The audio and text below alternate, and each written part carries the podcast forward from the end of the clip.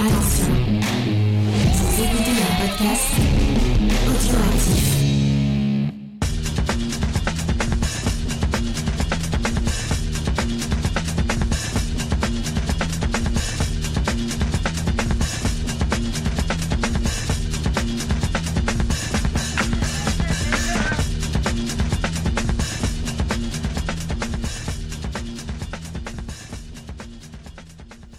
Bonjour à tous et bienvenue dans le podcast des réfracteurs. Je suis Spike pour vous ouvrir à nouveau les portes de notre ciné-club, notre rendez-vous hebdomadaire qui n'était pas présent la semaine dernière. Nous avions marqué une petite pause comme nous, nous vous l'avions dit. Et j'ai en ma compagnie mon ami du ciné-club, mais mon ami dans la vie aussi, mon Grey Pigeon. Bonjour Grey. Ouais, t'emballes pas trop quand même. Salut Spike. D'accord, je vois qu'une amitié vient de se briser en direct. En direct, en direct différé d'ailleurs. Alors, aujourd'hui, on va évoquer un film et j'étais très content, rappelle-toi, il y a deux semaines quand on l'a tiré, parce que c'est un film qui me parle beaucoup, qui répond à ma sensibilité artistique, car j'en ai une. Euh, c'est Le Vagabond de Tokyo. Je vais vous donner le titre original une seule fois, alors accrochez-vous bien, Tokyo Nagaresha. Pas mal, hein? Ouais, pas mal. On remercie Charlotte hein, qui nous l'avait tiré au sort. C'est le numéro 39 de la collection Criterion. Effectivement, un film sorti en 1966, signé euh, Seijun Suzuki, un apôtre de la nouvelle vague japonaise, on va revenir là-dessus, avec euh, le comédien et chanteur Tetsuya Watari, avec Kieko Matsubara et avec Hideaki Mitani. Ouais, pas mal, pas mal. Alors, est-ce que tu peux nous faire le petit résumé du film? Alors, c'est pas si simple que ça, même si on pourrait penser de prime abord, on en parlait en off, que euh, l'histoire est assez anecdotique dans le film. Euh, c'est l'histoire euh, d'un homme de main d'un ancien chef yakuza. Cet homme, c'est Tetsuya Hondo, qui se retrouve pris dans une guerre d'influence entre son maître et entre des yakuza qui sévissent dans Tokyo et qui jettent leur dévolu sur le bien immobilier de son patron. Il va s'en suivre euh, une guerre euh, fratricide, une guerre sanglante qui va répandre la violence, et Tetsuya Hondo va être contraint de quitter Tokyo et de vagabonder dans le Japon avant d'y revenir pour assouvir sa vengeance. Bon, ce qu'on peut dire et que t'as pas, pas vraiment euh, mentionné, c'est qu'en fait, il, il décide de prendre sur lui quelque chose qu'il n'a pas fait pour, pour protéger son, son mentor. Effectivement, c'est une histoire de, déférence envers le supérieur et on va voir ensemble que cette déférence n'est pas forcément récompensée au final. Non. Alors, euh, euh, pour une fois, d'habitude c'est toi qui nous fais le portrait euh, le plus fourni quand il y a du boulot à faire, mais puisqu'on connaît mon appétit pour le cinéma japonais, y compris pour la nouvelle vague autour de laquelle j'ai travaillé grâce à ton aide à la relecture assez récemment, je te propose de me plonger dans le portrait de Seijun Suzuki et de le partager avec nos auditeurs. Eh bien, écoute, avec plaisir. Je, suis tout. Alors, Seijun Suzuki, à la base, c'est un pur Tokyoïte, figure-toi, c'est donc amusant de l'évoquer pour ce film-là. Il naît en 1923 et c'est le descendant d'une lignée de négociants en textile. Euh, c'est un milieu plutôt modeste mais pas précaire. Euh, sa famille est en mesure de lui offrir une éducation assez poussée et pour la petite info, euh, son frère aîné, il me semble, deviendra présentateur pour la NHK. La NHK c'est la plus grosse chaîne de télé nippone, c'est le TF1 de l'époque. Euh, cependant, Seijun, c'est vraiment pas un enfant très studieux. Il envisage de faire un cursus en agronomie, mais il va échouer une première fois à cause de ses notes qui sont euh, assez médiocres. Euh, mais il va quand même réussir à rejoindre une université. Mais il y a un événement qui va complètement rebattre les, quêtes- les cartes de son destin. Tu devines lequel? Parce qu'à chaque fois qu'on se penche dans le ciné-club, on l'évoque. Bah, il est il est en 23, donc forcément, et c'est un enfant de la Seconde Guerre mondiale. Voilà, et euh, Seijun Suzuki, va être enrôlé un peu contre son gré, et il va servir dans l'armée de l'empereur, mais à un grade euh, initialement très bas, il est seconde classe. Il va donc affronter la, la dureté des conflits de plein fouet. Il est au milieu euh, des coups de feu. Il va même faire naufrage deux fois euh, durant les combats dans les mers qui bordent le Japon et la Philippine. Il y a même un des naufrages où il va être en perdition dans la mer pendant plus de 8 heures. Alors cependant, euh, Seijun Suzuki, c'est vraiment pas un soldat modèle. Euh, il a jamais déserté de peur des représailles, mais il confie euh, volontiers, il confiait plutôt, euh, qu'il a plusieurs fois laissé tomber son fusil pour tenter de trouver refuge loin des affrontements. Il considère même que l'armée, c'était un environnement favorable à la dépravation et que ça a forgé sa fougue. Alors Suzuki, tu sais, c'est un personnage un peu hors du commun, c'est un chien fou du cinéma, mais il raconte par exemple assez malicieusement que lorsqu'il était en poste à la garde d'un aéroport isolé, l'armée japonaise fournissait son escouade en nourriture, en vêtements et en prostituées qui étaient officiellement reconnues par le commandement, de peur que les soldats désertent pour satisfaire leur envie euh, charnelle. En fait, Suzuki, c'est intéressant de s'attarder sur sa carrière militaire parce qu'on y voit les prémices de son cinéma. Lui-même, et c'est un peu euh, étrange de le dire, il considère que dans l'horreur des conflits, il a vu à la fois la violence, ça c'est présent dans, ses films, et le burlesque, c'est aussi présent, se côtoyer. Alors il va le dire, je te traduis ça au, début, au débeauté, du japonais bien évidemment, euh, que la guerre c'était plutôt marrant, quand tu es au milieu, tu peux pas t'empêcher de, rire. Bien sûr, il y a des différences quand tu es face à l'ennemi. Lui, il a été euh, jeté au milieu de la mer durant des bombardements, et alors qu'il était en train de, de dériver, il ne pouvait pas s'empêcher de ricaner. Et il trouvait même que durant les bombardements, il y avait quelque chose de rigolo à voir les hommes apeurés sur le bateau. Une mentalité assez particulière, Suzuki. Ouais, il a un, un regard véritablement euh, assez unique. Alors à la fin de la guerre, Suzuki va tenter de reprendre un cursus universitaire, mais eh, il va encore rater l'examen. Et c'est là qu'il va découvrir le cinéma euh, presque comme un pis-aller. Il va rejoindre d'abord la Shishoku et devenir assistant réalisateur. Alors ça, en fait, si tu veux, c'est un peu le parcours usuel des metteurs en scène japonais de l'époque qui partent en bas de l'échelle. D'abord les, les, assistants à qui on confie peu de responsabilités, puis les, les assistants de seconde équipe, avant de devenir euh, enfin réalisateur émérite. C'est quelque chose qu'on avait vu quand on a abordé le cinéma de Kawashima notamment. Mm -hmm. Alors néanmoins, Suzuki, qui est décidément un personnage hors norme, il confesse qu'il passe le plus clair de son temps à picoler sur les plateaux. Euh, il décrit, et ça c'est assez rare de l'entendre, euh, le cinéma japonais de l'époque comme un terrain de tous les excès, où tout le monde se croyait futur génie en devenir et où seul le meurtre était proscrit. Ah ouais Ah oui, carrément, ouais. Il dit que dans un autre milieu que le cinéma, il aurait été viré depuis longtemps, mais que dans le monde du 7e art, il pouvait ne pas faire grand-chose de, cette, de ses journées, à part cueillir des fleurs pour sa femme et rester dans le bus de l'équipe de tournage. En 1954, c'est une date clé dans l'histoire du cinéma japonais. Il y a un bouleversement. La Nikatsu, qui était une grande firme par le passé, avait cessé ses activités. Et ben en 1954, ils vont les reprendre. Ils vont se relancer dans l'élaboration de films. Et pour ce faire, ils vont enrôler pléthore de techniciens et d'artistes d'autres studios pour remettre en branle la machine, en leur promettant notamment des gros salaires. Suzuki va se joindre à ce mouvement, il va gagner trois fois plus que quand il était à la Shishoku, et il va accepter d'abord un poste d'assistant réalisateur sur la promesse qu'il gravira en plus les échelons plus rapidement qu'ailleurs. On garde un peu euh, le schéma de l'ascension sociale dans le monde du 7e art nippon, mais en accéléré si tu veux.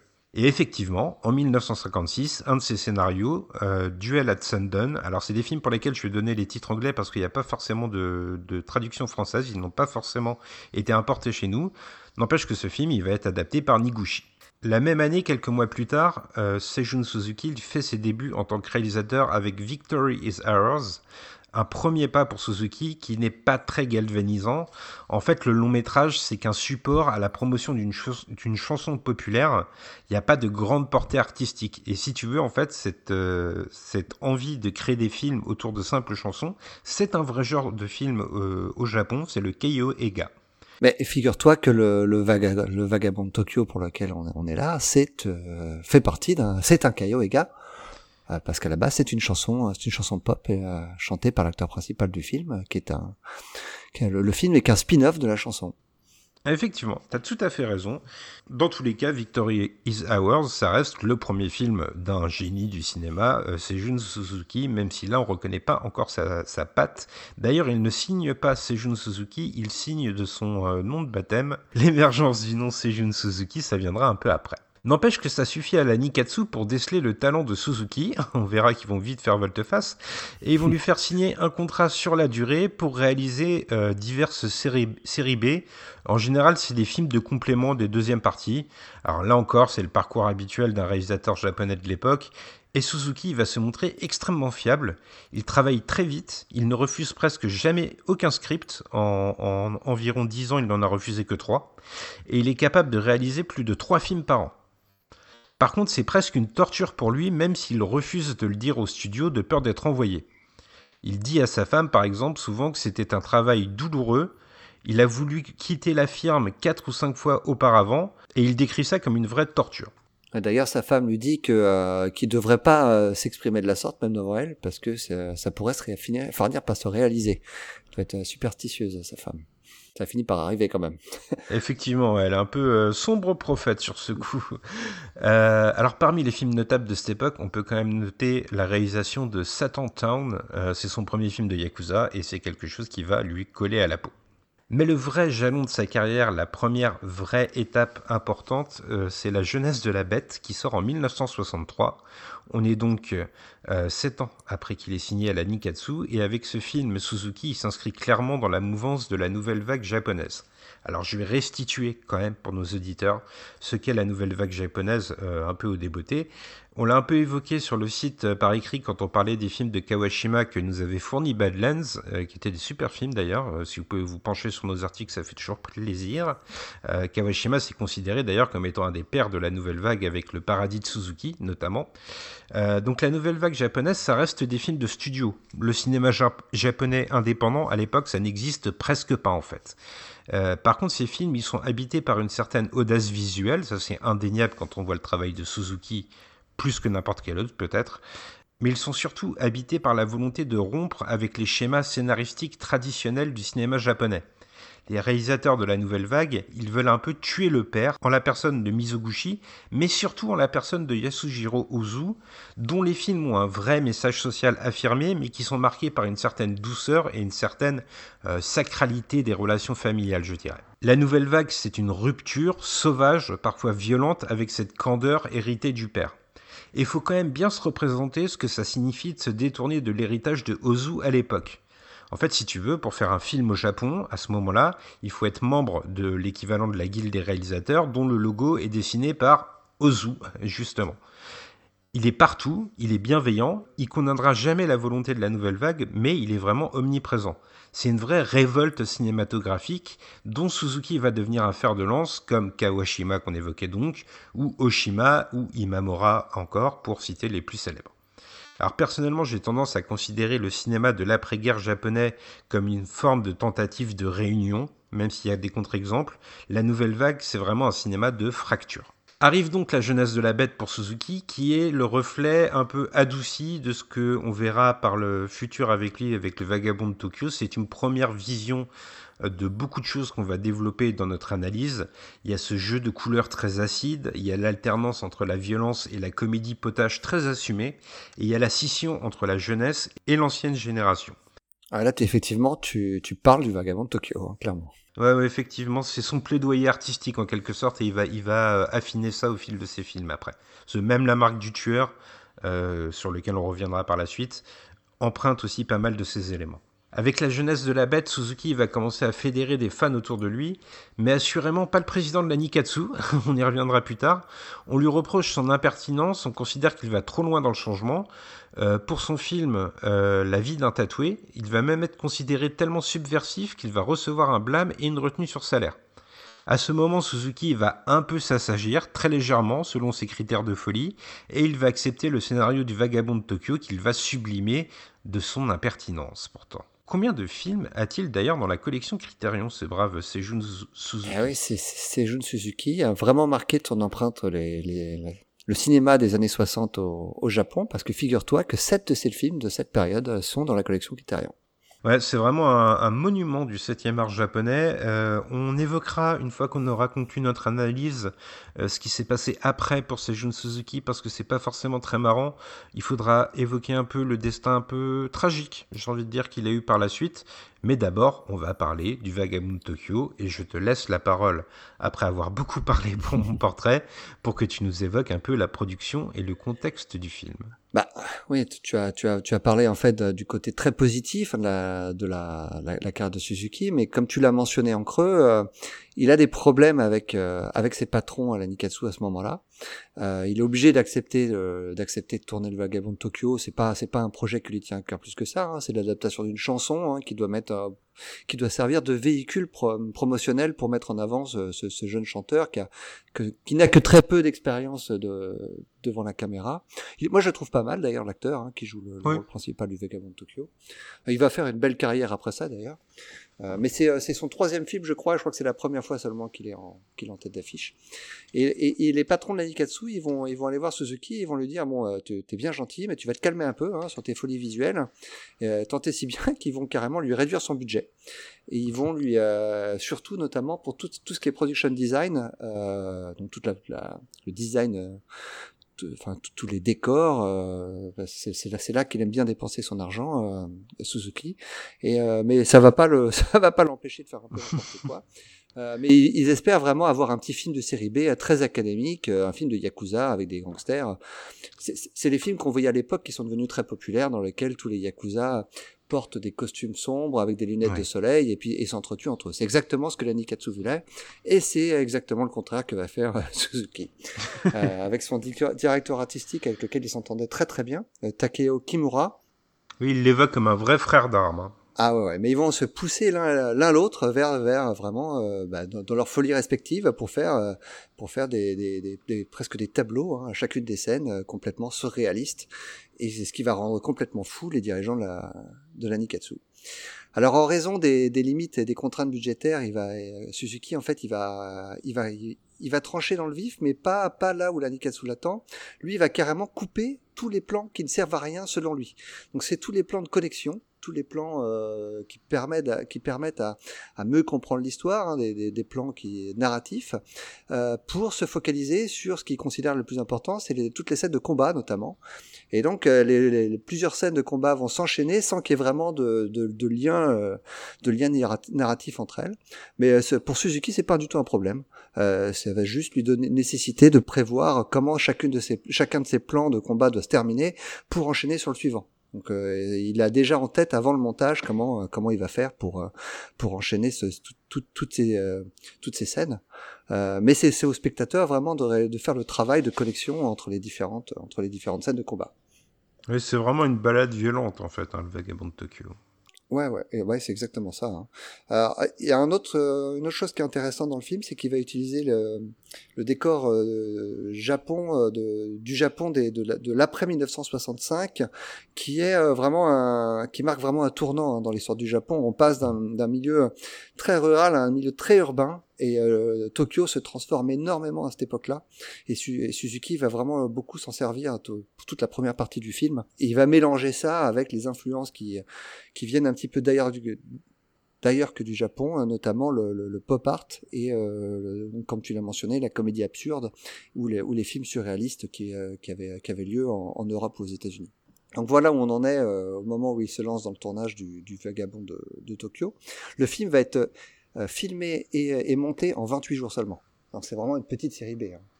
Il n'y a pas d'argent. Euh, Suzuki fait, il utilise le système D comme il peut. Euh, et euh, il, quand, il, quand il parle du film euh, plusieurs décennies après, ce, ce, dont il se souvient et il se souvient en rigolant, c'est que aucune des scènes n'a été répétée. Presque tout est improvisé, même toutes les scènes de combat. Euh, et d'ailleurs, il dit, d'ailleurs, c'est ce que on faisait tous à l'époque, on n'avait aucune répétition. Il y avait que les très grands réalisateurs euh, comme Kurosawa qui pouvaient se permettre d'investir de, l'argent pour euh, pour avoir des répétitions. Mais tous les, lui, il se considère comme un besogneux. Euh, il dit tous les besogneux comme moi, on arrivait sur le plateau, on était prêt à tourner, on tournait, c'était dans la boîte et, et puis on partait direct au montage. Et ça, ça se voit pas tant que ça. Hein. Ouais, ça se voit pas tant que ça, t'as raison. Puis il faut bien se rendre compte, là, tu citais Kurosawa, qu'on est encore euh, sous euh, l'influence. Donc je vous l'ai dit, la nouvelle vague, c'est un cinéma de rupture, mais on est encore sous l'influence des, trois grands-pères du cinéma euh, japonais que sont Kurosawa, Ozu et Mizoguchi, qui sont encore actifs à ce moment-là. Donc il y a encore vraiment une, vraie influence. Il n'y a pas encore eu cette nouvelle génération de grands auteurs japonais dans le monde du cinéma. Il y a eu des fulgurances, mais c'est vraiment la nouvelle vague qui va amener ces nouveaux créateurs et qui va faire cette espèce de transition, même si Kurosawa, tu me le soulignais en off, va rester actif dans les années qui suivent. Je crois qu'on a, on a un peu tout dit sur le où en est Suzuki, qui est Suzuki au moment du, du, du film. Il est temps de, de, dire un petit peu ce qu'on en pense. Qu'est-ce que t'en dis? Oui, effectivement. Bah écoute, lance-toi et puis je vais t'emboîter le pas. Tiens. Ça marche. Bah écoute, moi euh, vraiment, je vais, je vais me baser sur ce que t'as, ce que, ce que t'as dit quand t'as résumé le film. On peut considérer donc que le Vagabond de Tokyo, c'est, ça, serait, ça serait qu'un simple film de gangster, hein, ce que souhaitait la, la Nikatsu, mm. euh, mais, euh, mais pas du tout. euh, parce que le, le, scénario, en fait, on va pas se mentir, c'est pas le point fort du film, loin de là. Non. Euh, et on, on, se rend compte quelques minutes après du après le début du film que ce qui est ce qui va faire de, du Vagabond de Tokyo quelque chose de, de marquant et qui fait qu'il est dans la collection Antiterion, c'est un film qui est anormal. Euh, je mets des gros guillemets, anormal mmh. visuellement dans le, dans le genre qu'il est censé représenter, donc le film de Yakuza parce que c'est un genre qui est extrêmement codifié. Et Suzuki va aller à contre, à contre courant de tous les codes qui sont habituels, euh, habituels à ce genre. Il va, il va s'intéresser plus facilement aux éléments de la culture pop et celle du, du Japon, mais pas seulement. Euh, de la mode, on, parle, on, va, on va parler, je pense, beaucoup des vêtements des différents personnages et aussi de euh, la manière dont il va élaborer ses plans qui sont tous plus artistiques les uns que les autres et euh, ainsi que les décors. les gangsters, en fait, il, il en a un peu je sais pas s'il s'en fiche, mais euh, pour lui, ils doivent pas faire peur. Ils doivent surtout être cool. Il veut les montrer cool. Et euh, on, on, on, parlera des gens qui se sont inspirés de Suzuki plus tard, mais il y, y a des références vraiment évidentes, notamment chez Tarantino, euh, le même genre de gangster qu'on peut retrouver chez lui. Quoi. Oui, oui, euh, Kitano ne s'en cache pas non plus. Euh, Wong Wai, ça semble un peu plus euh, lointain, mais lui-même euh, le revendique ouvertement. Euh, c'est assez intéressant de noter l'émergence d'un courant artistique euh, impertinent comme ça à ce moment de l'histoire du cinéma japonais, parce que comme je vous l'ai dit, il n'y a pas de cinéma indépendant, ou très peu à l'époque, et les studios, ils ont une emprise absolue sur le marché. Alors voir un artiste avec une identité assez claire, euh, qui emboîte le pas de la nouvelle vague, euh, la première nouvelle vague japonaise, parce qu'il y en a deux, c'est presque inattendu, et ça répond à des angoisses et à des fascinations d'un temps, comme tu nous l'as dit, dont Suzuki se pose en témoin. Le cinéma de Suzuki, c'est criant dans Le Vagabond de Tokyo avant d'être absolument radical dans son film qui marquera la rupture avec la Nikatsu, la marque du tueur. C'est un cinéma qui a conscience de son temps et dans le fond social, on développera ça dans l'analyse, mais surtout dans la forme pure, dans la dimension sensorielle du film. Le Vagabond de Tokyo, c'est une délicieuse contradiction permanente. C'est une balade macabre, mais souvent burlesque. C'est un film noir, mais acidulé et hautement coloré. C'est la fin d'une ère, mais c'est aussi le début d'une nouvelle. Avec ce film, Suzuki, c'est le fils de deux influences, celle des films traditionnels japonais qui renient pas totalement, et celle des courants mondiaux des années 60 qui sont beaucoup plus désinvoltes, et cette désinvolture, ça a failli lui coûter sa carrière d'ailleurs.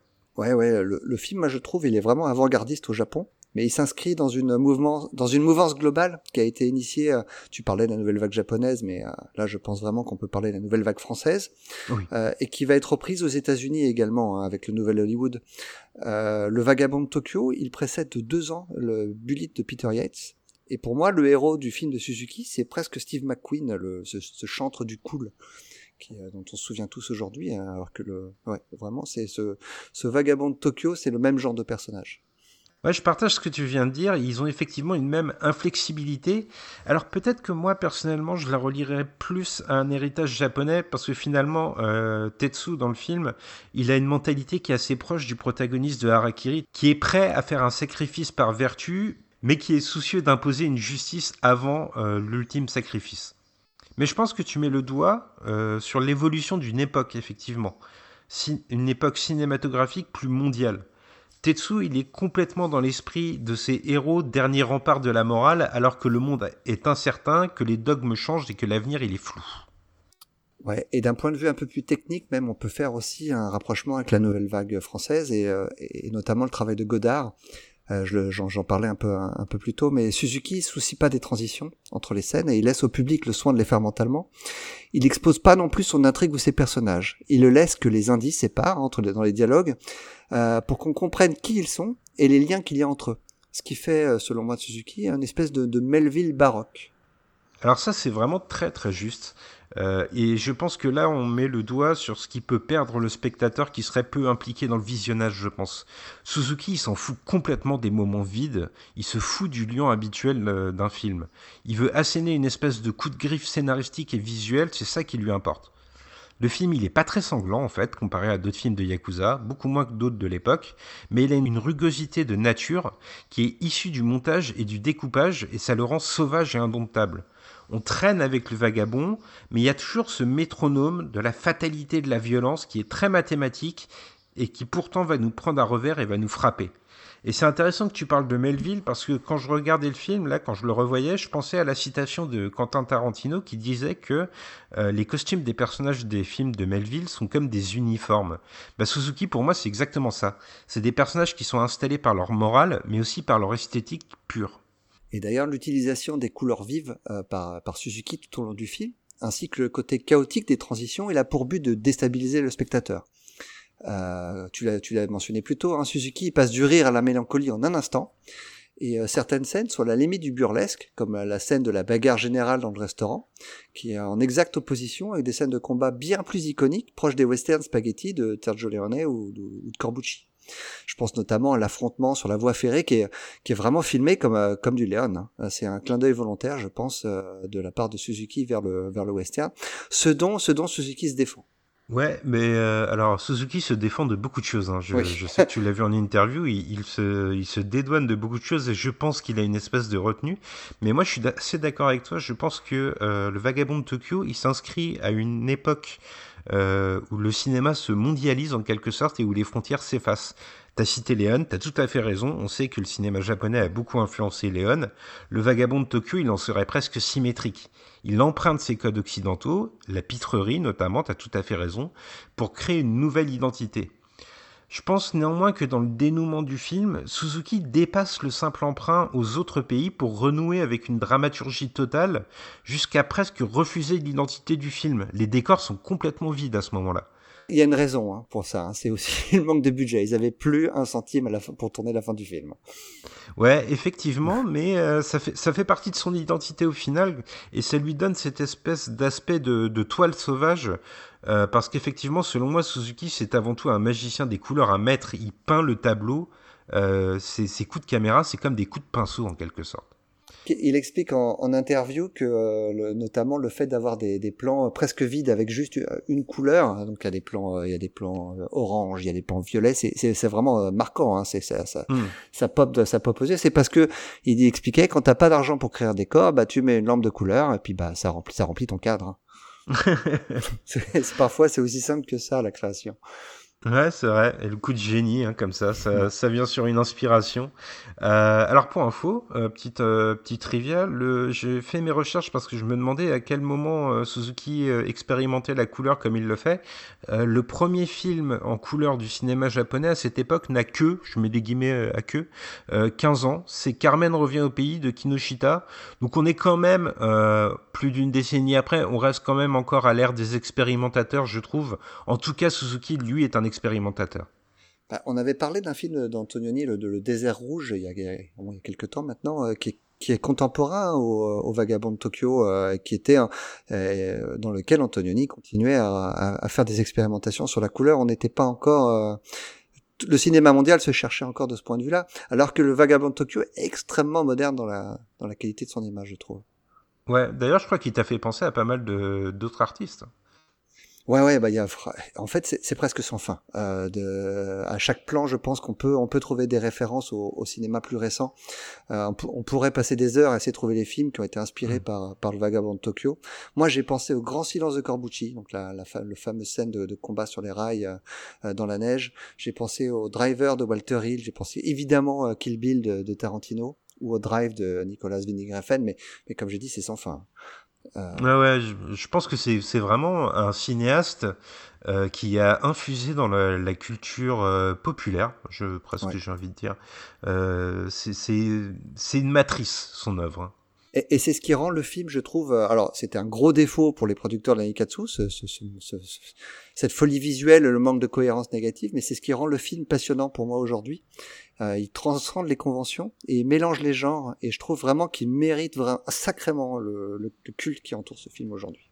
Très fort. Moi, je suis d'accord avec toi. Et euh, le fait que ce soit presque un film de transition dans la carrière de Suzuki, ça le rend précieux parce que c'est la synthèse de ces deux visages. On est euh, entre la jeunesse de la bête qui était déjà impertinent mais relativement cohérent tout de même lorsqu'on le regarde et admissible par les studios, et la marque du tueur euh, qui va signer de sa radicalité euh, la fin de la carrière de Suzuki pour plusieurs années, on vous parlera de ça en conclusion du podcast. On est entre ces deux pôles d'influence du cinéaste, un pied dans le réel, l'autre dans l'imaginaire. Souvent, le vagabond de Tokyo, il a une dimension que je trouve presque onirique. On s'affranchit de la réalité, on quitte le champ des possibles, pourtant on y revient sans cesse, on est rappelé à la rue et aux intrigues humaines. C'est vraiment un film fascinant à replacer dans son époque parce qu'il capte les rêves et les cauchemars pour les digérer et les restituer à l'écran avec un style si personnel.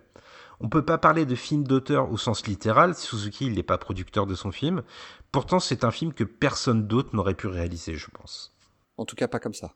Non, assurément pas comme ça. Alors plongeons dans l'analyse du film Gré Pigeon.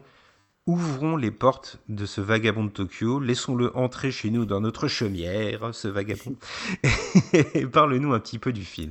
Alors c'est vrai que l'analyse du film est pas forcément forcément évidente parce que le film est avant tout euh, très fort visuellement, mais il y a quand même des thèmes euh, que, Suzuki euh, développe dans son film. Et on va commencer par la séquence d'ouverture qui est, euh, en tout cas, elle peut le sembler de, de premier abord plutôt classique pour un film de gangster, parce qu'elle est filmée en noir et blanc. Et euh, on suit notre, notre, notre héros qu'on va, qu'on va retrouver dans tout le film. Il, commence par, par, se faire tabasser par des voyous. Et il se laisse faire même car, quelque part. Il se relève, il va trouver un petit pistolet en plastique qui lui est en couleur, qui est la première, la première incursion de couleur dans le film. Et il va leur dire calmement, ne m'énervez pas. Et là on comprend on comprend à qui on a affaire. Cette séquence, elle est intéressante à plus d'un titre, parce que déjà, on sait, on comprend donc que le personnage, c'est quelqu'un qui est Ouais, il faut pas l'embêter, quoi. C'est quelqu'un qui est très fort dans son domaine, et son domaine, c'est de tuer des gens. Ouais, d'ailleurs, il y a ces paroles prophétiques, euh, on reviendra dessus dans l'analyse, mais le, le, le, chef des voyous qui le tabasse dit euh, que lorsqu'il tombe trois fois, il se relève euh, pour se venger. Ouais, c'est ça. Alors c'est c'est euh, Tetsu, c'est le, le, le, bandit romantique par excellence, qui est euh, plein de principes et fidèle à un code d'honneur qu'il s'impose à lui-même. C'est le personnage assez classique de ce genre de film hein, quelque part. Hein. C'est presque presque une parodie de ce même de ce genre de personnage. Tellement il est arc-bouté sur ses principes.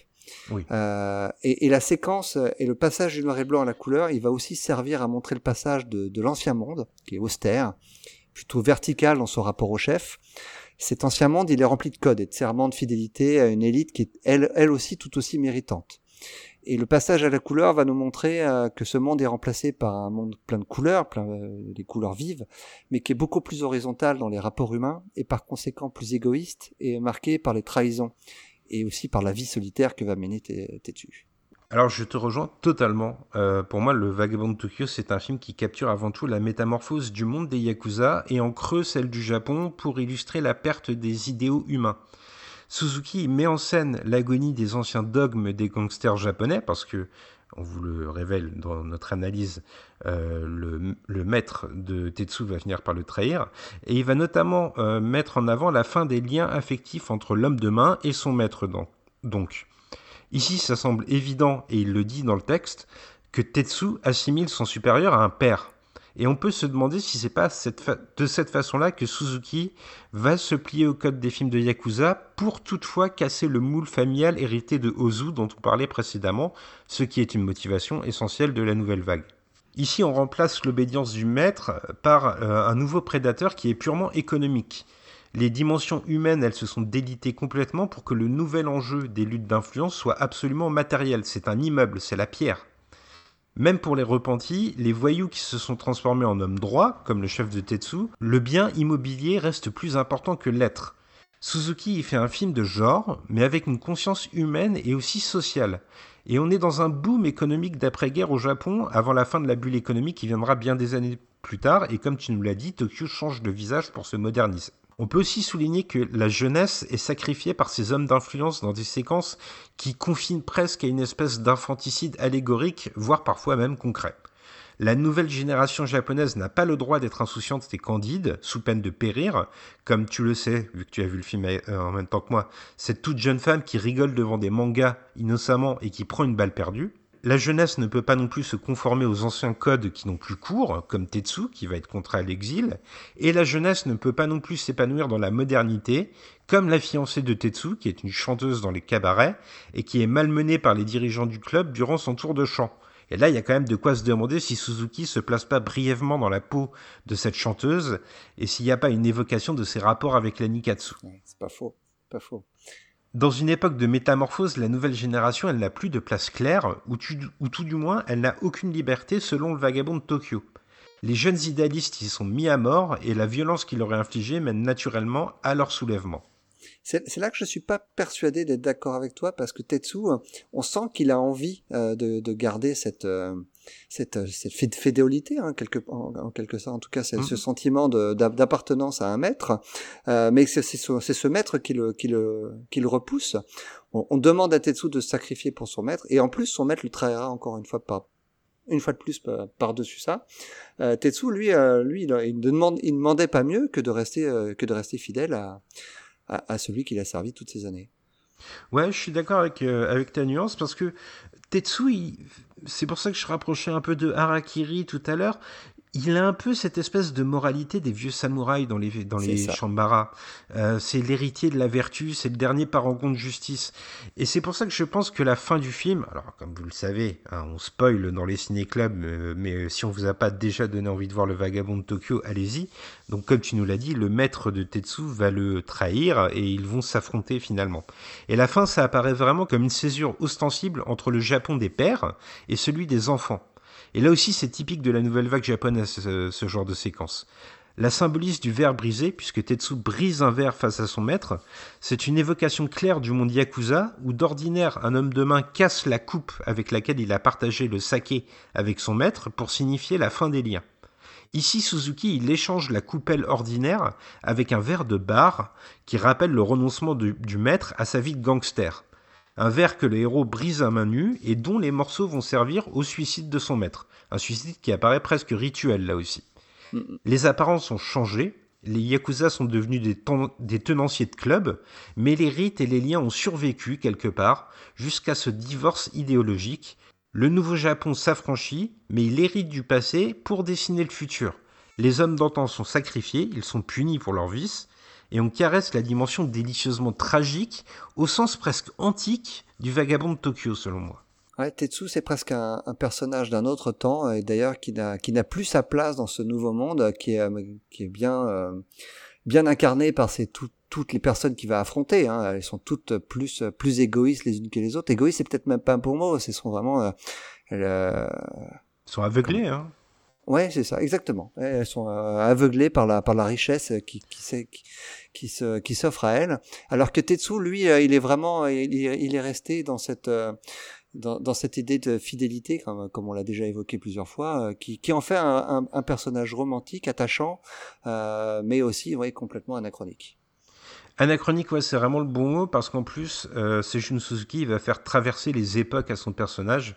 Euh, là, j'aurais aimé qu'on s'attarde sur la construction du film, qui est vraiment une construction en triptyque. Euh, c'est trois tableaux différents, très distincts, à des lieux différents et qui renvoient presque à des époques différentes quand on regarde un peu la, la grammaire cinématographique qu'emploie Seijun Suzuki. Euh, le chiffre 3, d'ailleurs, on l'évoquait plus tôt euh, lorsqu'on évoquait le fait qu'on dit que Tetsu, surnommé le Phénix, chute trois fois et finit par se relever pour se venger la troisième fois.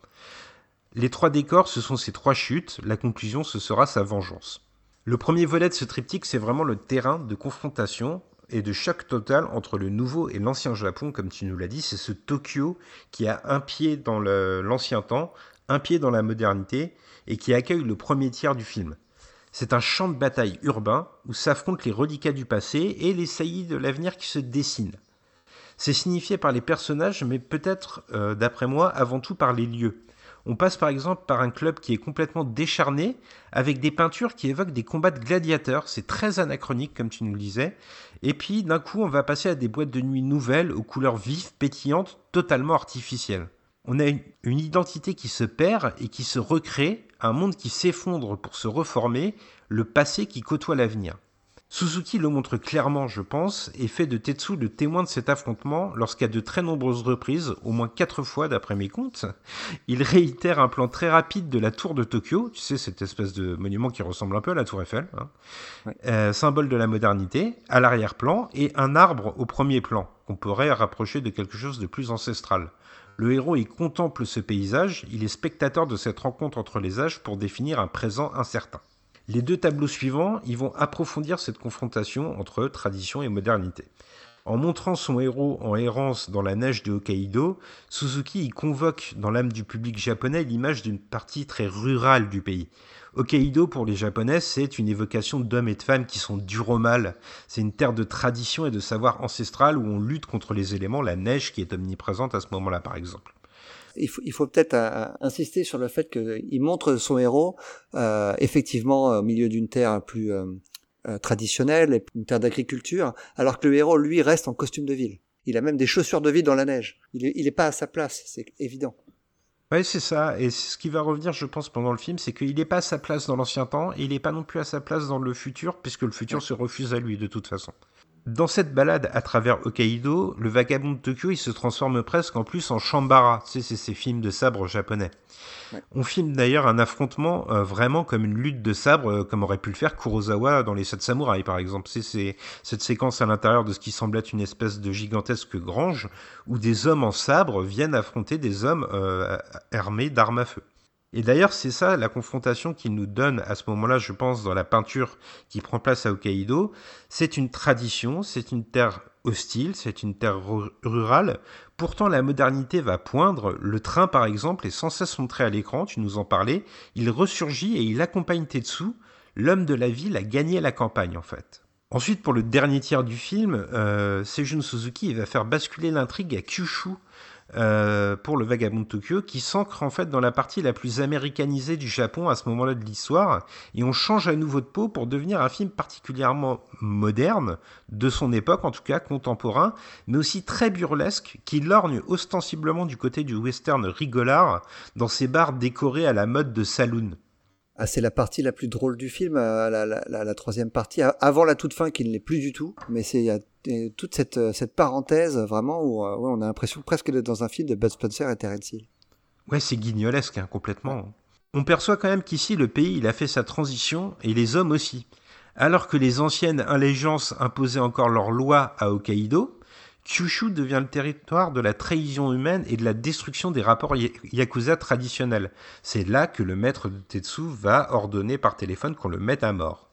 Tetsu y est à nouveau mis à terre, la, la troisième fois, il va donc se relever, et cette fois sous l'influence de son ancien maître. Néanmoins, Suzuki montre la refonte d'une nouvelle société de l'ombre qui réunit les parias.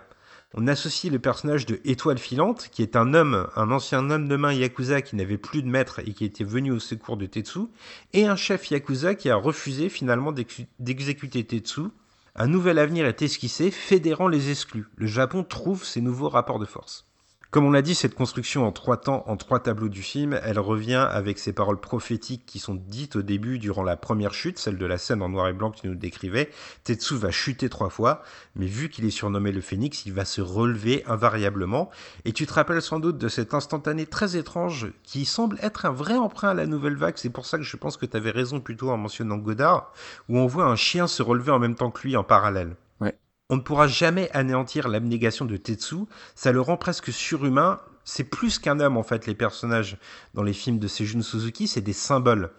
Je trouve que Tetsu c'est le dernier apôtre de la droiture, et là aussi, je pense qu'on peut avoir une petite interrogation pour se demander si Suzuki s'identifie pas un peu lointainement à son héros, insoumis face, à l'ordre établi, comme Suzuki était lui un peu insoumis face à la Nikatsu. Eh ben, figure-toi que je suis pas sûr de ça, parce que Suzuki, en tout cas, est-ce qu'il faut vraiment le croire Lui, il considérait pas qu'il était euh, qu'il était rebelle à ce moment-là pour la Nikatsu. Il pensait juste que euh, il voulait faire des films amusants, et donc c'était son moyen de faire ça. Mais euh, je pense que, il, enfin, il exagère un petit peu en se, en se, en se remémorant ces moments-là, parce que euh, il savait très bien qu'il avait des problèmes. Son budget avait été divisé par deux pour ce film-là par rapport à son film précédent. C'est pas pour rien.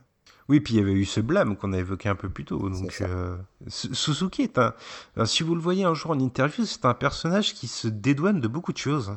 C'est assez étonnant. Il, il, il, refuse presque certains de ses gestes artistiques et pour se cacher un peu. J'ai l'impression. Il, il, est, euh, il est soit, euh, soit très malin, soit d'une humilité confondante. Peut-être un peu les deux. Mais peut-être finalement que euh, j'exagère effectivement et que en fait euh, le film a une dimension prophétique au-delà de la pellicule une dimension prophétique que je pense Seijun Suzuki insuffle dans son film. Il y a ces paroles qu'on vous a évoquées tout à l'heure, il tombera trois fois, il se relèvera, mais il y a aussi le fait que selon moi, euh, d'après la structure ordinaire d'un film, les personnages du film n'existent pas dans l'instant présent uniquement, ils ont une aura, ils ont une présence qui se répercute sur l'avant et sur l'après de chaque action. Pour moi, c'est particulièrement présent à travers la musique. Tu l'as dit, c'est un film qui a été euh, construit autour d'une chanson populaire. Et Tetsu la chante avant un combat. Il se bat, la musique s'interrompt et il la chante après. Comme je le dis, il existe avant, il existe après. On peut aussi noter que Étoile filante, le personnage qu'on vous évoquait un peu plus tôt, a aussi sa propre chanson, et c'est encore plus criant pour l'épouse de Tetsu, qui, elle, n'est que musique, c'est une chanteuse de cabaret, elle n'a presque aucune ligne de dialogue à part ses chansons. Suzuki, il iconise les personnages à l'extrême, jusque dans les costumes, on y vient justement, on l'avait évoqué, ils sont des concepts immuables plutôt que des hommes, des incarnations d'une vertu inébranlable alors que leur monde s'effondre. Ils sont parfois presque même hors du film et ils cassent le quatrième mur brièvement. Il y a ces scènes, je pense que tu t'en rappelles, où Tetsu regarde la caméra directement droit, les yeux fixés sur elle. Ouais, c'est euh, il y a un côté presque métal dans certaines scènes qui sont assez euh, assez assez étonnantes. Ouais. Je pense aussi que dans le film, il y a cette confrontation entre ce que Suzuki à travers la grammaire du film de Yakuza considère être de la violence abjecte et celle qui est plus légitime, plus vertueuse il y a l'antagoniste du film qui est un manipulateur de l'ombre et j'ai noté pour ma part que c'était un personnage euh, qui avait constamment le regard voilé par des lunettes de soleil. On ne peut pas voir ses yeux, on a l'impression de ne pas percevoir son âme en quelque sorte. C'est qu'un bourreau sanguinaire qui est dévoué à la destruction et à la manipulation, lui aussi, il est très symbolique finalement.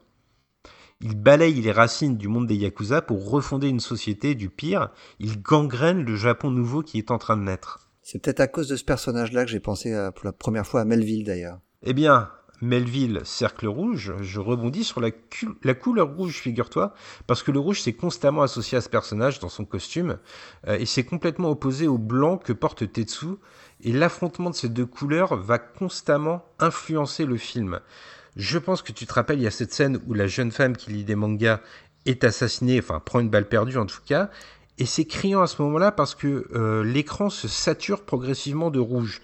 Il y a le décor, l'arrière-plan, comme tu le disais, qui était fait à l'économie et qui est illuminé d'une lumière rouge, mais il y a aussi le costume de l'antagoniste qui remplit tout l'espace de la caméra. On a l'impression d'être noyé dans cette mer pleine de rouge, et d'un coup, Tetsu va apparaître et le blanc va rayonner. Il y a une espèce de justice immanente qui s'abat sur la scène, une justice morale, vu que le mal et le sang a déjà coulé, mais le blanc l'emporte sur le rouge dans cet affrontement-là. Eh ben écoute, je suis complètement d'accord avec toi parce que j'avais pensé exactement la même chose pour une autre scène du film, euh, une des scènes qui se passe à Hokkaido, euh, donc euh, dans la neige, en toute blanche. Le personnage principal porte un costume bleu bleu ciel, si je me souviens bien, avec un grand manteau blanc et euh, le mal va commencer à arriver, en tout cas la, menace va arriver au moment où euh, Suzuki va décider de faire un plan avec euh, dans lequel on voit Tetsu dans, dans, le fond du plan, mais au tout premier plan, il filme une boîte aux lettres rouge. Et c'est à ce moment-là que la menace arrive, comme par hasard. Eh ben tu vois, celle-là je l'avais pas vue, mais c'est forcément quelque chose de pensé effectivement. Et ça revient d'ailleurs à Hokkaido lorsque euh, Tetsu est blessé d'une balle et Étoile filante va le soigner et on voit le lavabo euh, rempli d'eau, un lavabo blanc et euh, Étoile filante plonge ses mains dedans et l'eau se remplit d'un rouge éclatant. c'est aussi une fois de plus une façon de saturer l'image avec le rouge, je pense. C'est clairement l'affrontement le, entre le bien et le mal, euh, entre le blanc et le rouge, est, est, vraiment, est vraiment évident dans hmm. tout le film. Il y a quand même un moment où il va s'affranchir de cet euh, affrontement entre le rouge et le blanc, c'est la toute fin, euh, où la scène en fait va d'abord être complètement baignée de noir. je pense que là, ce qu'a voulu nous signifier Seijun Suzuki, c'est la trahison morale du maître de Tetsu. Et cette trahison morale, c'est ce qu'il y a de plus abject. Finalement, l'antagoniste vêtu de rouge, c'était un mal, mais un mal qui ne se cachait pas. Tandis que la trahison du maître, c'est les ténèbres absolues. Et cette scène de l'affrontement final, je la trouve splendide. Et là, on sent l'influence qu'a pu ressentir Quentin Tarantino. Elle commence dans le noir total. Et à mesure que Tetsu euh, affronte les hommes qui se dressent sur son chemin, le blanc commence à resplendir, à gagner l'écran, progressivement. Et ce n'est plus une espèce de justice immédiate qui s'abat sur le film, c'est quelque chose de plus diffus qui va finir par gagner le cœur de l'écran et par rendre toute sa justice au film. Je sais pas si tu l'as noté, mais euh, dans cette scène, euh, cet affrontement final, il y a l'ultime prophétie du film qui se réalise. On revient à la première scène du film, à la toute première, où euh, l'antagoniste disait, donc on répète toujours ces paroles parce que je pense que c'est le moteur du film, Tetsu tombe trois fois, mais il se relève lorsqu'il tombe pour la troisième fois. Et au moment où il dit ça dans la scène d'introduction, on voit Tetsu dans une scène euh, très brève qui fait des qui se jette au sol, qui fait des mouvements, qui esquive et qui finit par faire feu. Et c'est exactement ces mouvements-là qu'il va euh, reproduire lors de la scène finale pour porter le coup fatal. tout à fait. La prophétie s'est enfin réalisée et voilà pour l'analyse du film. Je crois que tu voulais tout de même rajouter quelque chose sur la fin.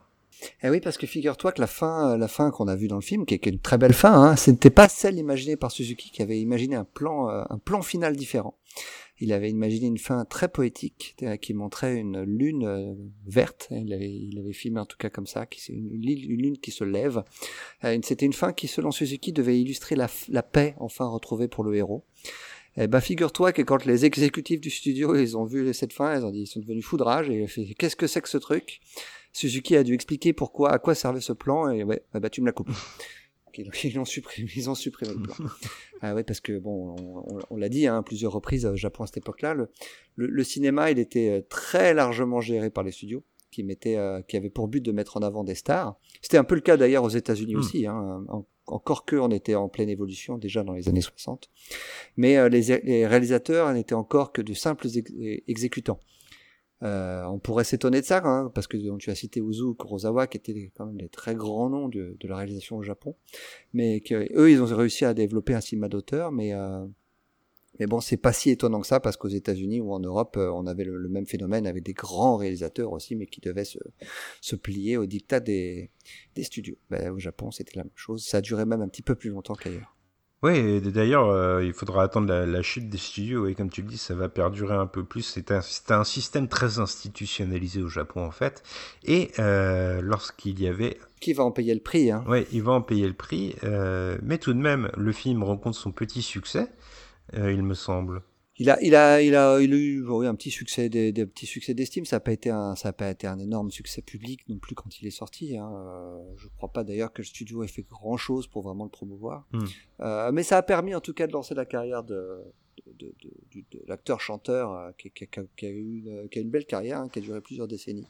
Euh, tant, tant devant l'écran, devant la caméra que, que derrière les micros, parce qu'il a continué sa carrière de chanteur. Mais bon, après, c'est surtout un film qui est devenu culte avec le temps. Hein. Oui, il, a quand même eu suffisamment de succès pour avoir sa petite suite que, qui, est, elle, est restée euh, très largement méconnue, qui n'est pas réalisée par Seijun Suzuki, euh, mais qui reprend le même acteur. Et pour, et pour cause, hein, on va revenir sur la carrière de Suzuki euh, très rapidement après, mais c'est vrai que t'es un peu, un peu tricard l'indicateur. Hein. Ah oui, un peu. Bah écoute, tu veux que je te résume un peu ce qui s'est passé après?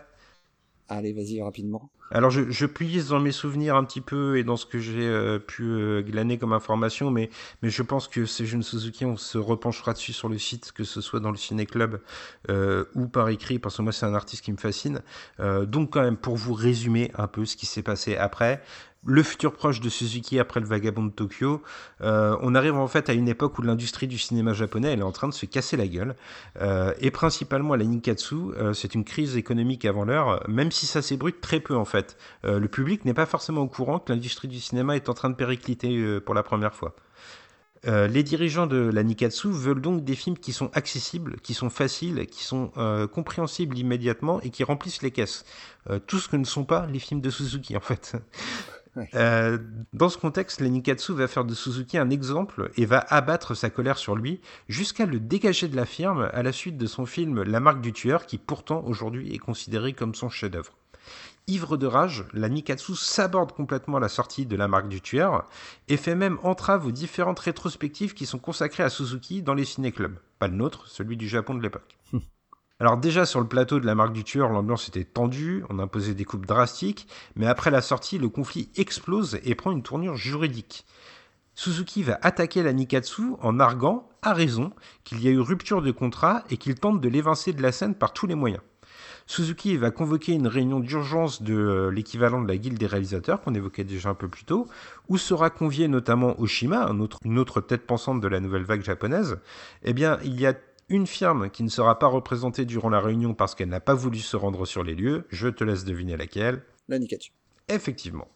Euh, l'affaire, elle va se résoudre qu'après moult procès, euh, qui finissent par donner raison à Suzuki, euh, on apprend qu'il y avait vraiment des manœuvres de l'ombre pour le faire tomber. C'était la tête à abattre. Fallait faire un exemple, en fait, pour dompter un peu les autres cinéastes un peu insoumis. Par contre, si Suzuki il a eu raison, il ne va être réhabilité que plusieurs années plus tard. Les procès vont prendre beaucoup de temps.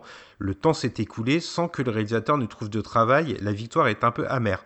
Alors il va quand même trouver quelques boulots euh, alimentaires. Tu me signalais d'ailleurs un essai bien particulier? Ah oui, non, je j'ai pas, j'ai pas en tête le titre du film, mais il a fait, euh, il a fait, oui, il a des films un petit peu olé olé, dirons Oui, voilà. Effectivement, il a versé un peu vers les films érotiques, euh, ce qui, ce qui au Japon n'est pas forcément perçu comme une, une discipline euh, déshonorante, mais bon, c'est quand même pas le prestige qu'il avait auparavant. Et euh, il a aussi servi de seconde main à certains de ses amis, mais il devra attendre en fait véritablement 1980. On est 13 ans après la jeunesse de la bête pour briller à nouveau avec Mélodie de Sigan qui va être la première pierre d'une trilogie euh, qui va le consacrer à nouveau sur la scène. Alors là, il va revenir par contre, euh, je sais pas si tu as eu l'occasion de voir Mélodie de Sigan, mais euh, on parlait de son attrait pour l'art abstrait et pour la dimension un peu incompréhensible de ses œuvres. Mélodie de Sigan, c'est l'apogée de cette démarche. Ah mais figure-toi qu'il a aussi réalisé un Lupin, un Lupin the Third. Oui, effectivement, il a prêté plusieurs fois ses talents pour, pour la saga Lupin, c'est vrai. Eh ben écoute, voilà, il ne nous reste plus qu'à donner une note au Vagabond de Tokyo, un film que j'aime beaucoup, mais je vais te laisser donner la note en premier. Eh ben écoute, euh, je j'avais de grandes attentes avant de voir le film euh, parce que tu tu me l'avais vraiment vraiment vendu. Hmm. Moi je ne connaissais pas du tout ce réalisateur et euh, j'ai pris une vraie claque visuelle comme rarement j'ai souvenir d'en avoir pris avant. Et quand on se rend compte que le film date de 1966, je trouve ça encore plus fort. Euh, absolument incroyable. Moi, j'ai envie de lui mettre la note de 8 sur 10. Ouais, eh ben c'est la note que je rejoins totalement. Moi, j'ai peut-être euh, dans l'esprit euh, la marque du tueur et la jeunesse de la bête aussi. donc, je prends ces deux autres films en compte, des films que j'aime beaucoup, des films que je t'invite à voir si tu as aimé vraiment Le Vagabond de Tokyo. je vais mettre aussi mon petit 8 sur 10. Un coup de cœur pour tous les deux, je pense. Ouais, ouais, exactement. Un vrai coup de cœur.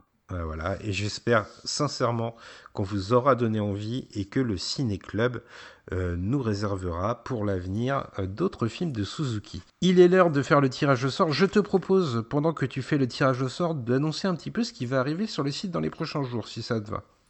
Eh bien, écoute, vas-y, je, j'ouvre mon générateur de, de nombres et tu peux, y aller. Qu'est-ce qui nous attend sur le site des réfracteurs Eh bien, des articles écrits, des beaux articles écrits. Alors, vous pouvez retrouver le petit podcast qu'on a fait avec Tsuyu euh, consacré au film Titina, un film norvégien grec. Ça te parlera forcément. Euh, donc euh, c'est toujours notre, euh, notre petite pastille entre enfants et parents pour savoir ce qu'on peut attendre d'un film en tant que parent, ce que nos enfants peuvent retenir. On a essayé d'y apporter un peu de connaissances aussi, de savoir autour des, explorateurs Nobile et Amundsen, de retracer leur parcours. Donc il y a du contenu, penchez-vous dessus. Mais pour ce qui est des articles écrits, on va continuer une exploration très asiatique cette semaine. On parlera de cinéma hongkongais très social, un très beau mélodrame. On continuera notre rétrospective Tsukamoto puisque tu es rentré de vacances de voyage, pardon, Gré Pigeon, tu vas pouvoir corriger euh, mes articles. On parlera d'une adaptation euh, de l'auteur Mishima, mais une adaptation qui n'est pas asiatique. Euh, on ira aussi s'aventurer en Corée et on devrait, si tout se passe bien, parler d'une d'une romancière anglaise très célèbre pour un biopic en partie fictif autour d'elle. Voilà un beau programme, je pense, mais que nous a réservé le tirage au sort eh bien, le tirage au sort nous emmène en Angleterre dans les années 40, en 1947 pour être précis, avec le hmm. film 8 heures de sursis, réalisé par Carol Reed, euh, avec James Mason. Pas mal. Le titre original est Odd Man Out. Alors c'est un film que je n'ai pas vu. Je ne l'ai pas vu, mais les noms donnent envie. En tout cas, je vois l'affiche du film, et oui, effectivement, je connaissais l'affiche du film, mais je ne l'ai jamais vu. Eh ben écoute, on retourne en Angleterre après euh, Dieu et mon droit. On va voir s'ils sont toujours aussi euh, déjantés. Peut-être à l'époque pas. je crois que je crois même que nous allons en Irlande parce que le film euh, retrace l'histoire d'un indépendantiste irlandais à Belfast. Très bien. Et eh ben voilà de quoi réveiller ma, ma, flamme sociale. Je pense que je vais m'enflammer pour ce film. Rendez-vous la semaine prochaine pour nos auditeurs, Gray Ah bah oui, si tout va bien, maintenant la semaine prochaine on sera là. Ok, c'est noté. Et eh ben merci de nous avoir écoutés. À très bientôt pour le Ciné Club. Salut.